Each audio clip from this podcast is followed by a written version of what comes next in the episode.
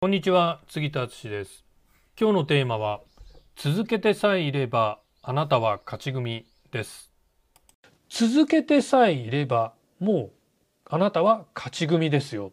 続けてさえいれば勝ち組。やっぱり一発屋で終わったらね意味ないじゃないですか。やっぱりビジネスは長く続けていくっていうところがすごい大事になってくると思うしやっぱり経済的にもねジェットコースターみたいに今年は億超えしたけどもう次の年もう限りなくゼロに近いとかっていうのじゃね、まあ、心も休まらないんですよね。だからもうコンスタントに安定してビジネスを継続していくっていうのはねすごい大事だと思います。そうなるためには本当続けてさえいればそうなってきます。結構もう脱落者は出てくるんでと私ももうオンラインビジネス10 56年やってますけど1516年前からすればああの時すごかった人は今どこにっていう人ね結構多いんでまあ僕はそんな大成功をしたとは自分でも思ってないですけど、まあ、それでも続けてこれたんで、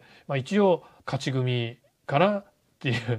でこれからも、えー、お客さんを大事にしながらパッションを持てることに集中してコツコツとやっていきたいなっていうふうに思っています。短期的にね稼げるとか稼げないとかっていうのではなくって長期的目線でお客様を大切にしながら情熱の持てることを長期間続くビジネスをね行っていきましょう。私も、えー、それを心がけています。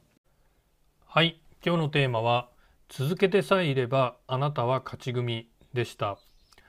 杉田の最新電子書籍コロナフリービジネスの作り方完全ガイドブックを無料でプレゼントしています。概要欄にダウンロード先のリンクを貼っておきますのでまだ読んでない方は是非ダウンロードして読んでみてください。それではまたお会いしましょう。さようなら。